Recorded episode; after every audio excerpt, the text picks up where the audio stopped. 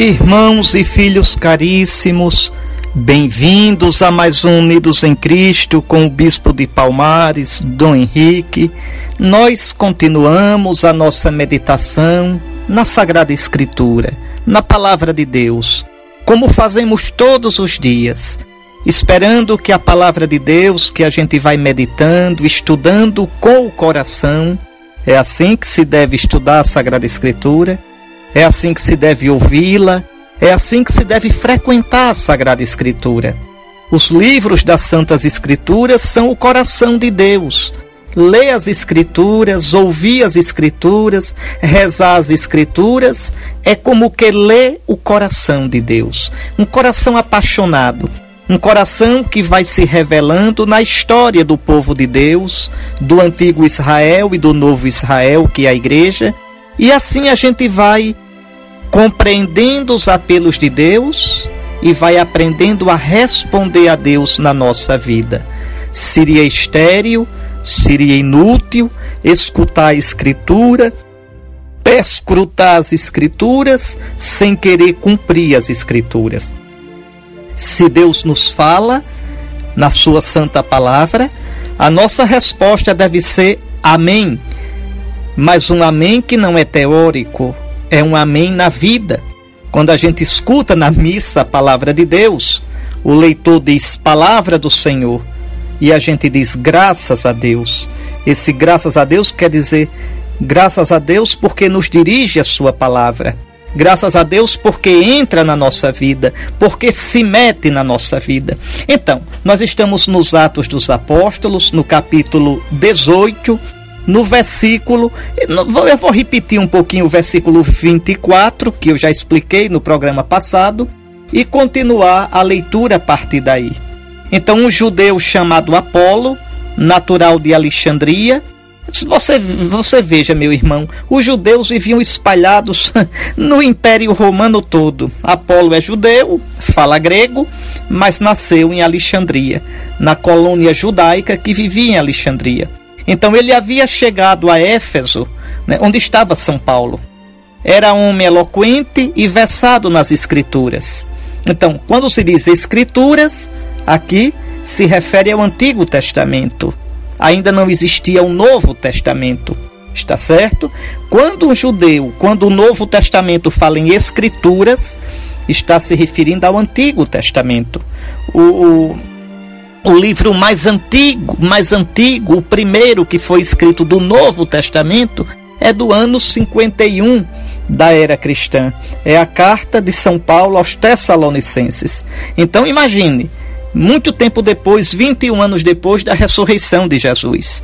Então, Apolo era um judeu que era versado nas escrituras dos judeus, no Antigo Testamento fora instruído no caminho do Senhor, então era cristão. E no fervor do Espírito falava e ensinava com exatidão o que se refere a Jesus, embora só conhecesse o batismo de João. Então veja, a formação de Apolo ainda é deficiente. Começo da igreja, não é? Era assim. Então Apolo tinha direitinho a doutrina correta sobre Jesus, mas não conhecia ainda o batismo cristão. Vejam, só tinha sido batizado nas águas, o batismo de João. Mas depois da ressurreição de Cristo, esse batismo de João passou. Para ser cristão é preciso o sacramento do batismo, um batismo no Espírito. E esse batismo no Espírito é dado com água. Uma coisa é batizar nas águas. Esse batismo nas águas não existe mais no cristianismo. No cristianismo, como diz São Paulo na carta aos Efésios, há uma só fé um só Senhor, um só batismo. Um só batismo. E qual é o batismo? O batismo no Espírito. E como é que se recebe esse batismo no Espírito? É o sacramento do batismo. Você é batizado com água. Aquela água, ela é instrumento do Espírito Santo. É preciso nascer da água e do Espírito ou seja, o Espírito que vem pela água. Ele veio pela água e pelo sangue, diz a primeira epístola de São João no capítulo 5. Ele vem, o Senhor Jesus vem no seu Espírito Santo, pela água do batismo, pelo sangue da Eucaristia. Veja como é bonito. Então, como a energia vem pelo fio, mas o fio não é energia, do mesmo modo o Espírito Santo vem pela água, mas a água não é o Espírito Santo. Então, batizado com água, você é batizado no Espírito. A água passa, o Espírito passa a habitar em você. Você é inabitado pelo Espírito Santo. Por isso, São Paulo diz na carta aos Romanos, no capítulo 5, versículo 5, o amor de Deus, que é o Espírito Santo, o amor de Deus foi derramado nos nossos corações, nos vossos corações, pelo Espírito que vos foi dado. Veja como é bonito. O Espírito é derramado como a água, é derramado através da água. Então, se você é cristão, nunca fale em batismo nas águas, porque aí você está voltando para João Batista. Você está voltando para a antiga aliança. O batismo cristão, um só batismo, uma só fé, um só Senhor, é o batismo no Espírito Santo, dado através da água, do sacramento do batismo. Então, Apolo não conhecia ainda este sacramento. Ele só conhecia o batismo de João. Pois bem, parece que tem alguns cristãos ainda que são assim, só conhece o batismo nas águas, mas estão tudo errado. Mas vamos para frente. Então, versículo 26. Começou, pois, a falar com intrepidez na sinagoga. Apolo é judeu, fazia como São Paulo, pregava na sinagoga.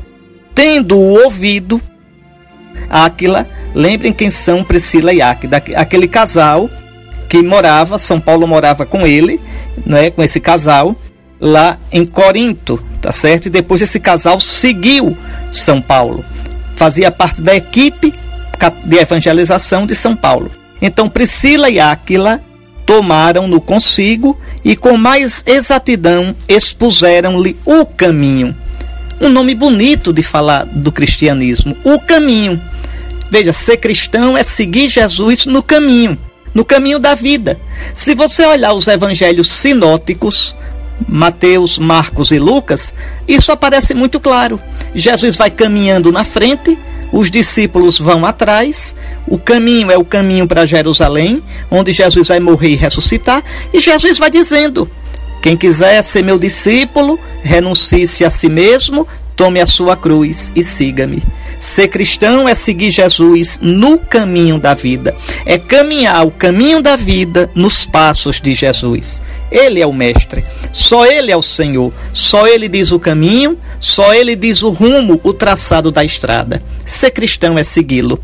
Então, por isso, um dos nomes que se dava ao cristianismo no início, da, na era apostólica, era o caminho. Então, também eu, também você, nós estamos no caminho.